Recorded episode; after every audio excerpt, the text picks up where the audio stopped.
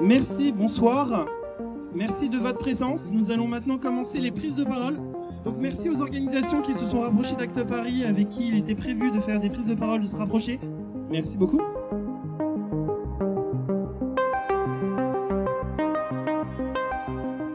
Bonsoir à toutes, bonsoir à tous. Je vais commencer par euh, parler de notre amie Cathy qui est partie le 22 novembre. Elle est morte, euh, elle a fait un arrêt cardiaque des suites du sida. Elle avait combattu et gagné contre deux cancers du sein. Elle avait 56 ans et vivait avec le VIH depuis plus de 35 ans. Elle avait été co-infectée à l'hépatite C. Cathy était une lutteuse, une guerrière contre le sida, une survivante, un de ses derniers combats qui lui tenait à cœur depuis plusieurs années, c'était de vieillir avec le VIH réfléchir à la création de lieux de vie, vivre et mourir dans la dignité aussi, euh, ce qui n'est pas gagné ici en France. Mais elle n'est plus là, mais nos voix à, tous, à toutes et à tous continueront à gueuler pour elle. Alors nous sommes ici pour euh, la marche que qui s'organise chaque année à l'appel d'Actop Paris. La précarité sanitaire, riposte communautaire. Le 1er décembre est la journée mondiale de lutte contre le sida. Au-delà de notre invisibilisation, la chute du nombre de dépistages du fait de la crise sanitaire liée au Covid-19 et le présage d'un retard dans la découverte des personnes contaminées, de leur mise, de leur mise sous traitement, de leur euh, prise en charge. Cette baisse de dépistage touche avant tout les populations les plus exposées, les hommes ayant des relations sexuelles avec les hommes. Les personnes nées à l'étranger les travailleuses du sexe, les personnes trans, les usagers de drogue et les personnes incarcérées. Alors les décisions politiques se font attendre. Certaines prétendent qu'une politique des mémoires et des plaques commémoratives ferait avancer la lutte contre le sida. Nous souhaitons être clairs. Les plaques commémoratives ne nous soignent pas. Les plaques commémoratives ne nous protègent pas des contaminations. Les plaques commémoratives ne nous protègent pas des discriminations les plaques commémoratives ne nous protègent pas des élus complices des politiques réactionnaires faisant le lit de l'épidémie. À la précarité sanitaire, nous opposons une riposte communautaire. Parce que nous n'oublions pas nos mortes, parce que nous restons fidèles à leurs souvenirs, nous exigeons l'abrogation de la loi de pénalisation des clients qui n'a fait que renforcer la précarité des contaminations chez les travailleuses du sexe, l'abrogation des arrêtés anti-prostitution, la mise en place de véritables campagnes de prévention et une politique de réduction des risques pour les usagers de drogue. La fin de l'instrumentalisation de, la santé à des fins de contrôle des personnes nées à l'étranger. Le retrait de la compétence avis et examen des demandes de séjour pour raison de soins à l'OFI. Un moratoire sur la déportation d'étrangers malades. La fermeture des centres de rétention administrative. La fin de l'omerta administrative dans l'accès aux droits. Un accès à la santé dans les lieux d'enfermement équivalent à celui du reste de la population un accès libre et gratuit à tous les moyens de prévention contre le VIH et autres IST.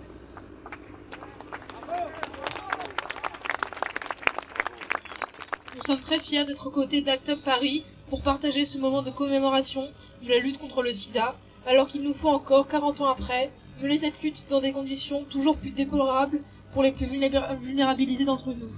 Depuis des décennies, nous assistons à l'attaque systématique de nos droits sociaux et à la mise en doute accusatrice de notre légitimité à pouvoir y prétendre.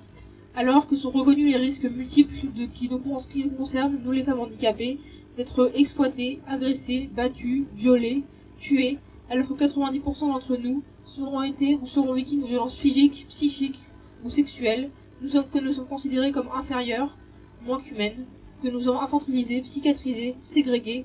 Encore faut-il que nous soyons confrontés à la brutalité d'un système de santé indigent, appauvri par les coupes budgétaires, où se, rejouent les inégalités.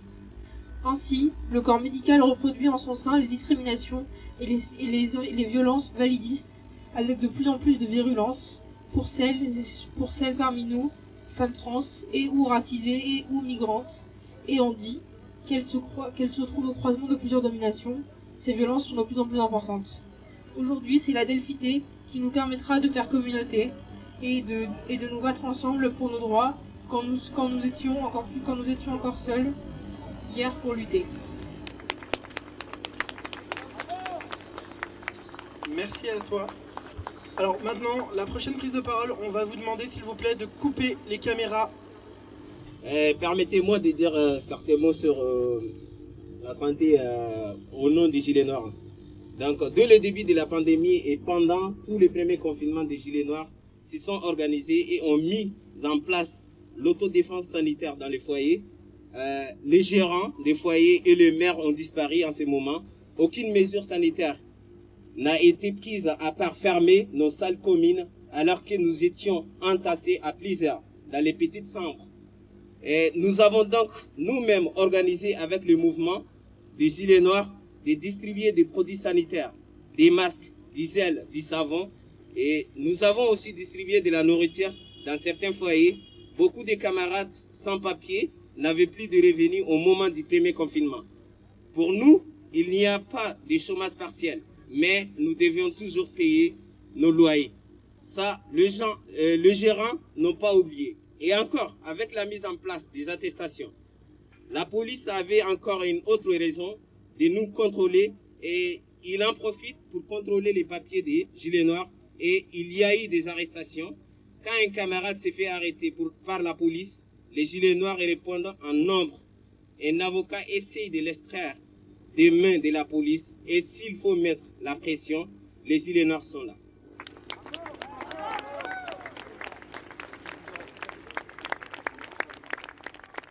Cette année 2021, c'est l'année où euh, les technologies, les médicaments, les vaccins avancent très vite, mais la précarité aussi qui avance beaucoup. Les personnes seront pauvres qui subissent de plus en plus, mais tout ça, ce n'est pas venu tout seul. Il y a la raison, il y a la cause, il y a les complices. Et aujourd'hui, d'abord, il faut saluer toutes et tous les combattants et combattantes euh, qui se battent contre le sida depuis longtemps. Et on connaît très bien que vous êtes toujours là, avec nous, sans silence et avec toujours de la force énorme pour faire avancer notre cause et pour faire vivre nos sœurs et nos frères, nos adeptes qui sont encore en vie. Euh, L'année qui vient de passer, on a déjà perdu presque 700 000 euh, personnes qui sont mortes du sida. Mais pourquoi autant de personnes qui sont mortes de sida C'est parce qu'il y a toujours une oppression. Il y a toujours la désolidarisation. Il y a toujours les grosses multinationales qui gagnent dessous sur notre santé et aussi les États néolibéraux capitalistes qui sont en complice. Aujourd'hui, on parle toujours que Afrique australe, c'est dangereux. Euh, oui, il y a le Covid, c'est dangereux. Mais ce qui est le plus dangereux, c'est les gouvernements mondiaux, des gros pouvoirs qui font rien pour faire avancer la cause pour les gens qui vivent avec le sida. Il y a beaucoup de gouvernements, des multinationales qui ne font rien. Et le truc le plus dangereux, c'est l'indifférence. C'est la façon dont ces gens abandonnent les gens qui crèvent de sida dans ce continent d'Afrique et partout dans le monde. En Amérique du Sud, du Nord, tout ça, il y a encore beaucoup de migrants, beaucoup de sans-papiers qui n'ont pas de droits. Et que font ces États capitalistes La France est considérée comme un pays euh, assez sûr, euh, mais quand il s'agit de la vie des femmes trans, migrantes, travailleuses du sexe, vivant avec le VIH, et en plus avec les euh, politiques de gouvernement qui précarisent de plus en plus ces gens de population, c'est-à-dire moi et mes sœurs qui sont dans notre association.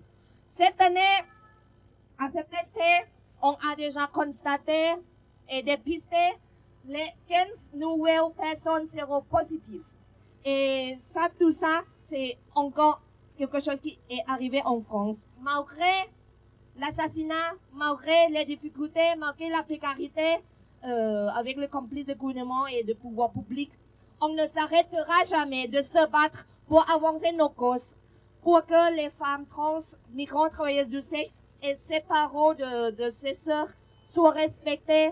On ne demande pas d'être tous euh, visibles dans la rue, mais on demande que nos droits soient respectés et qu'ils nous accordent ce qu'il faut pour nos, pour nos vies.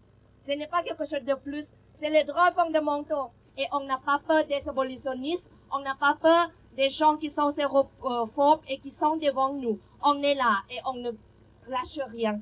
Et il faut pas oublier que, voilà, toutes et tous ensemble, on va jamais perdre. Merci à vous toutes et tous. Merci, Lily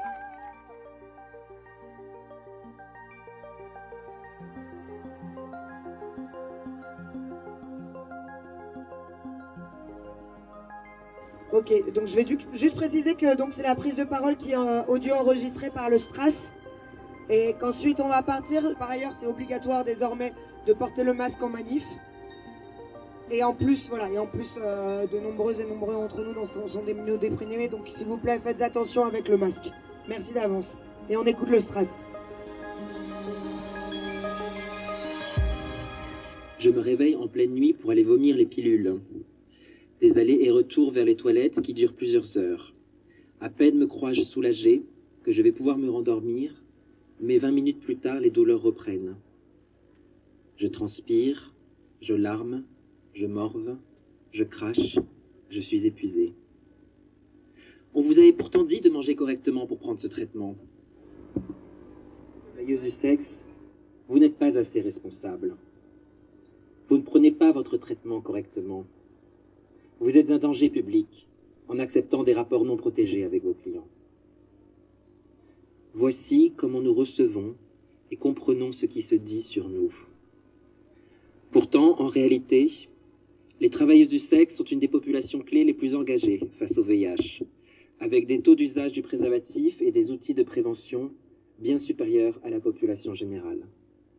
En Europe de l'Ouest, si des personnes en situation d'hétérosexualité et de cisgendérisme n'ont pas été touchées par le VIH aussi fortement qu'en Afrique, c'est parce que nous, les travailleuses du sexe, avons eu accès aux outils de prévention et les avons imposés à nos clients, à savoir la dite population générale. Depuis 40 ans, la seule chose que nous avons obtenue grâce à la lutte contre le sida, ce sont des capotes gratuites. Et depuis ces cinq dernières années, la PrEP, de quoi vous plaignez-vous? Vous pouvez bénéficier d'un parcours de sortie de la prostitution avec une allocation de 330 euros par mois. Merci le gouvernement, quelle générosité. Vous n'arrivez plus à négocier le préservatif depuis la dernière loi de pénalisation? Eh bien prenez la PrEP. Vous n'avez pas de papier? Mais vous pouvez toujours vous soigner grâce à l'aide médicale d'État. Ah non, on ne peut rien faire pour vous. C'est le ministère de l'Intérieur qui décide, pas nous. Ah non, ça ne vient pas de chez nous. C'est le cabinet aux droits des femmes qui voulait cette loi de pénalisation des clients. Indemniser toutes ces personnes pendant le confinement? C'est très compliqué. Le quoi qu'il en coûte, c'est pour sauver les banques. Ça ne nous concerne pas. 40 ans de lutte contre le sida, et il n'y a toujours pas d'épidémie pour cette population clé. Nos bien chers frères, nos bien chères sœurs, nos bien chers adelphes, nous tenons avant tout à exprimer notre gratitude à vous tous qui êtes là, malgré ce froid, qui pourtant ravit la team hiver, pour cette journée internationale de la lutte contre le sida. 40 ans de lutte contre le sida et déjà deux ans dans le contexte d'une autre pandémie qui est celle de la Covid. Si vous ne nous connaissez pas encore, nous sommes vos sœurs en perpétuelle indulgence, au service de nos communautés LGBTQIA+, et aujourd'hui, avec nos yeux, avec nos voix, avec nos cœurs, nous venons de marcher à vos côtés. Si nous nous réjouissons des progrès scientifiques, de l'allègement possible des traitements, de la PrEP et du TASP, c'est avec le cœur lourd que nous allons battre le pavé. Depuis 40 ans, malgré les connaissances acquises, Ce qui rend le VIH et le sida encore si meurtriers, ce sont les inégalités sociales, les discriminations et la violence des lois qui stigmatisent, répriment et invisibilisent celles et ceux qui ont le plus besoin de soutien. Ce soir, si cette colère nous accompagne, nous choisissons de marcher pour célébrer la puissance de nos solidarités, la puissance de la réponse communautaire. À vous tous, personnes et associations dont la résilience n'a d'égal que la grandeur de vos anus, de vos âmes, c'est un honneur de marcher à vos côtés. Les sœurs de la perpétuelle indulgence ont fait vœu d'honorer nos mémoires, nos histoires, celles de nos luttes, de nos victoires, de nos larmes et de nos mortes. Ce soir, nous marchons avec toutes les personnes que le sida a emportées. Nous n'oublions pas que c'est dans vos pas que nous marchons. Nous nous rappelons de celles qui, avec nous et avant nous, ont marché, dansé, ri, trébuché, manifesté et aimé sur cette terre. Pour elles, pour nos luttes, pour nos amis, pour nos amours, pour nos amantes, pour nos vies et pour nous réchauffer, nous vous invitons à faire une minute de bruit avec vos voix, avec vos cœurs, avec vos pieds, vos mains, que nos colères résonnent et que reculent les silences qui nous abîment et trop souvent nous tuent. Un, deux, trois.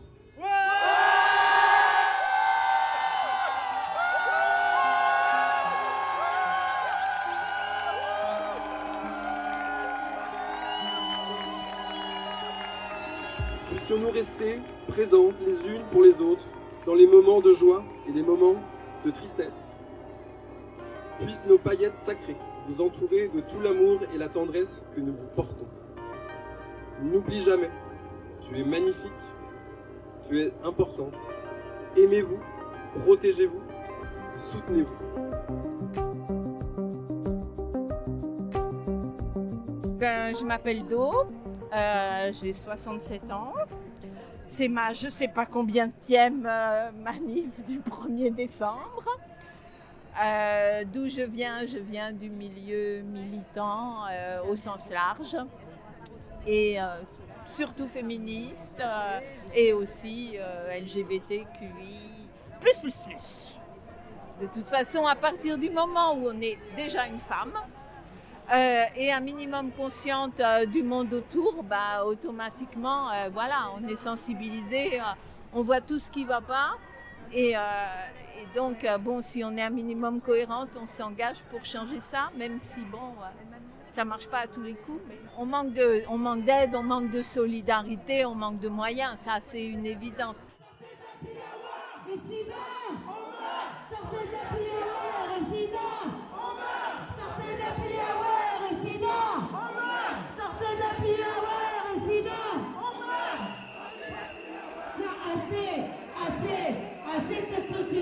Qui ne respecte pas les et les.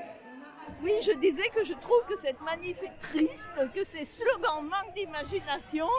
Mais là, c'est vrai que je trouve qu'il n'y a plus, euh, il y a plus de belles trouvailles de, bon, de slogans, enfin, de, pour dire les choses, quoi. Bon, j'ai rien, rien en tête à part euh, des, des, molécules pour qu'on s'encule, des protéines pour qu'on se gouine. Il y a eu aussi des manifs euh, bon, plus péchus, plus chouettes et tout. Et puis il y en a eu aussi des plus tristes et des moins nombreuses. Hein. Donc euh, je ne critique pas les gens qui bougent. Hein. Alors surtout pas. Solidarité avec les séropos du monde entier. Solidarité avec les séropos du monde entier.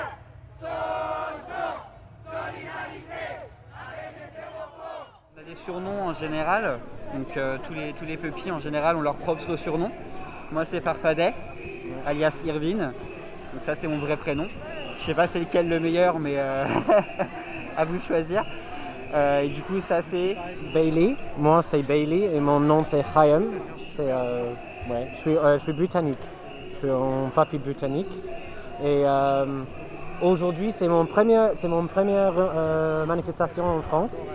Euh, euh, aujourd'hui, je viens de come out comme euh, séropositive.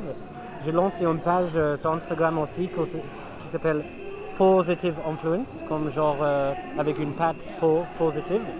Et en fait, aujourd'hui, oui, j'ai fait mon coming out comme séropositive. Je vis avec le virus pendant 6 ans, 7 ans presque.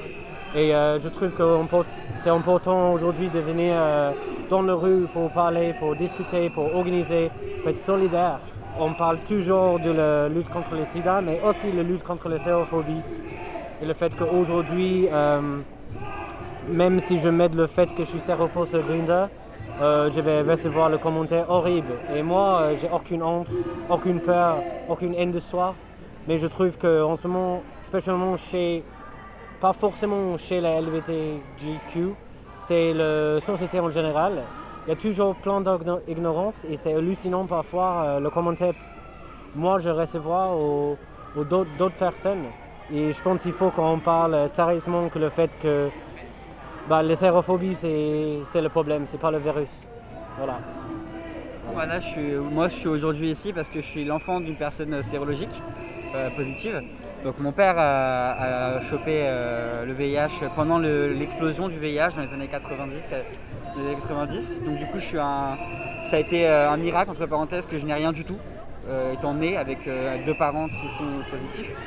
Et donc du coup c'est une cause qui tient énormément à cœur par rapport à, ma famille, à mon père.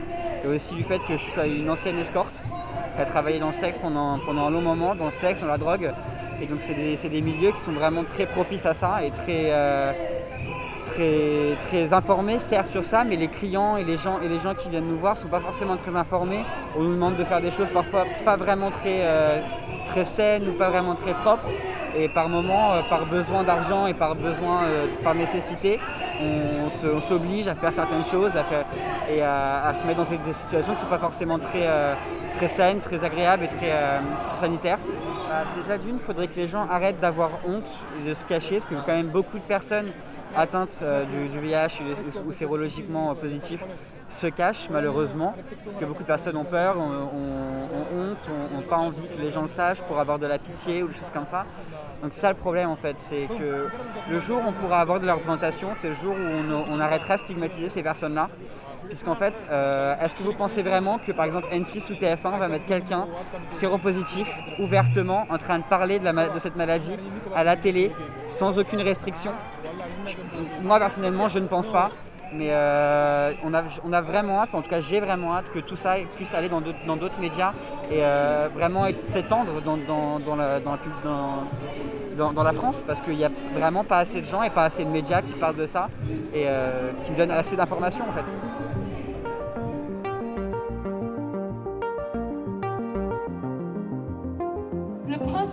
Slogan, on va on va reprendre depuis le début, on est un petit peu vénère, on est dans la rue, on est 1er décembre.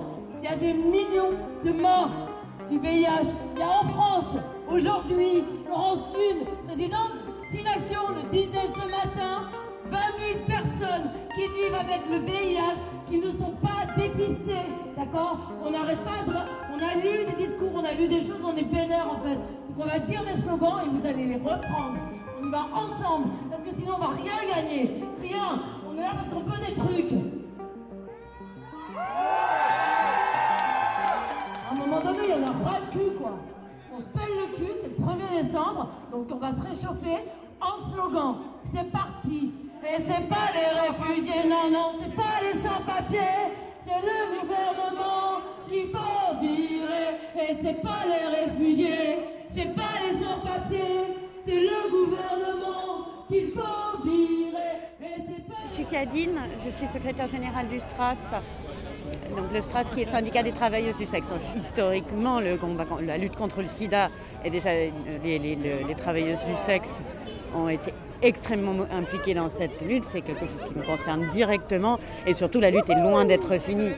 Donc euh, à l'heure actuelle, on sait très bien que la répression qu'on subit un impact direct sur la santé, un impact direct sur la prévention, euh, comme on disait tout à l'heure dans les, euh, dans les prises de parole, avec l'aggravation la, avec des conditions, on a de plus en plus de mal à, imposer nos, nos, conditions de protection, à imposer la capote. Et donc c'est un, c'est une, une, pierre angulaire de notre lutte. La capacité de se, de, de, se protéger et à, et à, prendre soin de sa santé est intimement liée aux conditions de vie, aux conditions de sécurité. Il y a une précarisation, il y a une fragilisation de, de nombreuses minorités dont les travailleuses du sexe, mais aussi les sans-papiers, mais aussi les, enfin, et toutes, toutes ces euh, donc toutes ces conditions se réunissent et au final, on peut avoir des évolutions médicales euh, ou d'information si les gens n'ont pas les moyens de les mettre en application, n'ont pas les moyens de faire les, euh, choix, de faire tout simplement les, gestes nécessaires. Donc, du coup, il y a forcément, il y a un impact sur la capacité, sur la santé. On a une histoire en tant que travailleuse du sexe. Il y a une histoire des luttes putes qui, qui, sont, qui sont très méconnues, qui n'ont pas été euh, encore totalement, euh, documentées, qui ont, été documentées mais qui n'ont pas été compilées. Et, euh, le, projet, enfin, on, a une, on a un passé, la lutte, des travailleuses du sexe existe depuis, euh, alors de, de, depuis, depuis extrêmement longtemps, sous la forme qu'on la connaît à l'heure actuelle, depuis au moins 75 en France. Mais ça ne, se, ça ne s'est jamais arrêté. Il y a toujours une, euh, sous différentes formes, des résistances à, euh, la répression, à la discrimination, sur le sujet euh, euh, du VIH, notamment les, les travailleurs du sexe ont été extrêmement impliqués depuis 40 ans. Et on a des, des, des, des figures de la lutte comme Griselda d'Israël qui, euh, qui, ont, euh, qui, sont, qui ont compilé aussi des archives nous, concernant. On a, ben, comme je dis, la révolution des putains de 75 a, donné lieu à beaucoup beaucoup d'images, d'archives, on peut dire. Maintenant, ce que ça peut, ce que c'est aussi un enjeu de l'enseigner maintenant, c'est-à-dire que euh, la, génération actuelle de travailleuses du sexe, euh, 75, ça commence à dater. Donc, euh, qu'il faut continuer la lutte, on n'a pas fini.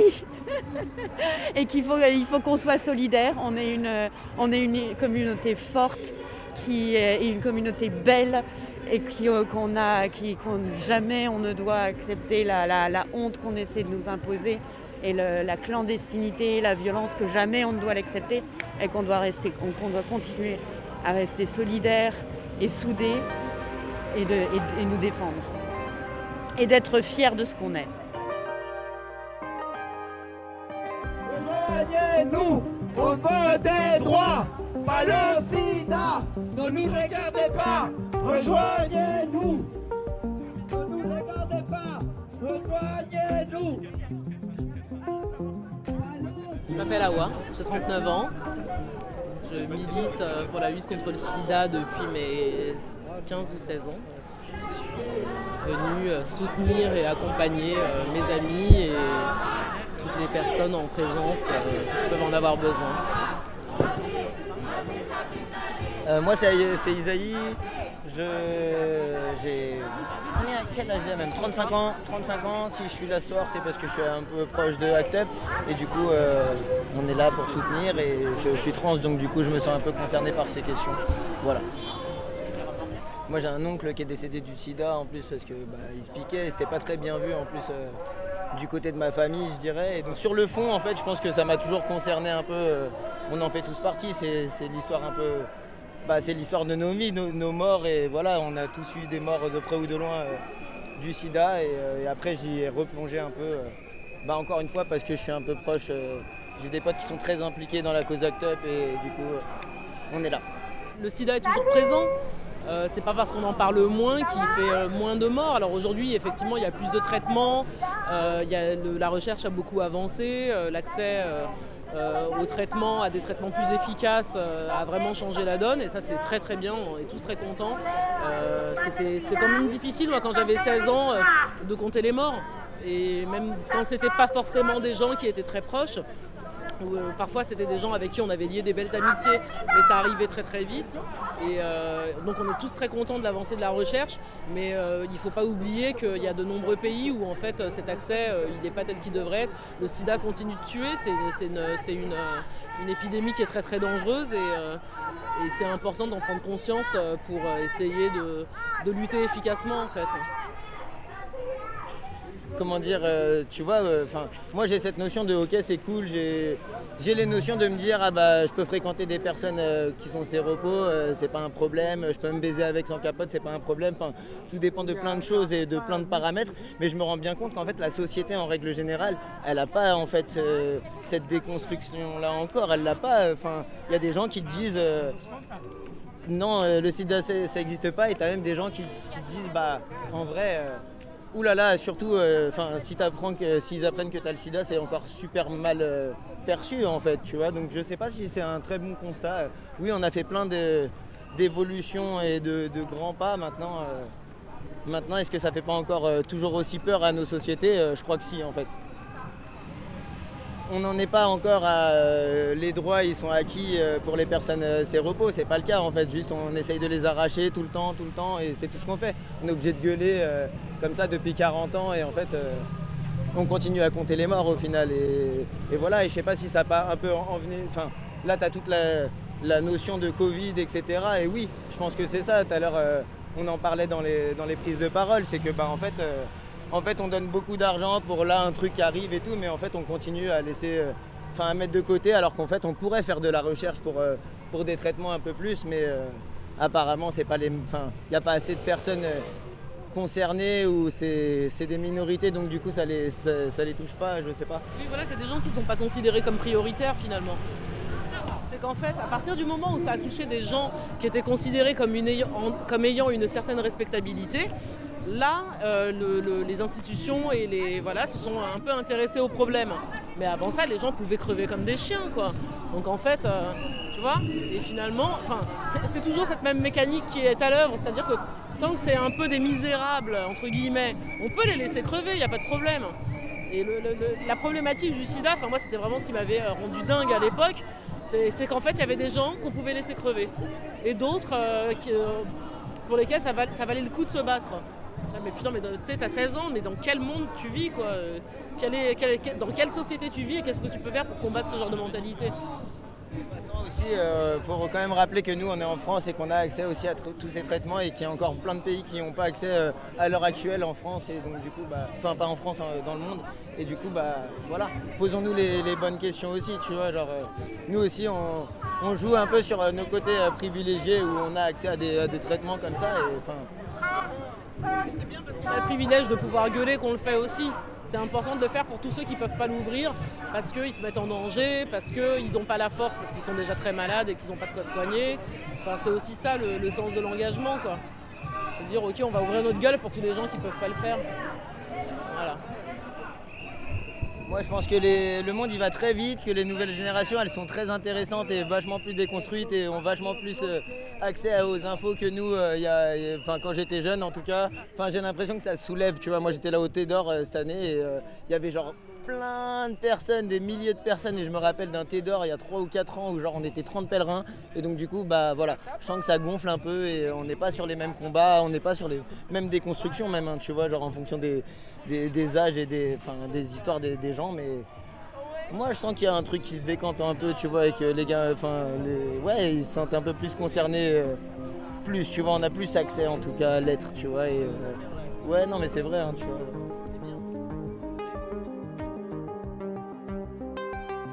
Des enregistrements réalisés par Julien Munchi le 1er décembre 2021 à Paris. Cet épisode a été réalisé par Julien Munchi avec l'aide de Neo Goody. Musique Martin Chedekens. Sous les pavés d'archives est un podcast produit par le collectif Archives LGBTQI avec le soutien de la DILCRA, délégation interministérielle à la lutte contre le racisme, l'antisémitisme et la haine anti-LGBT.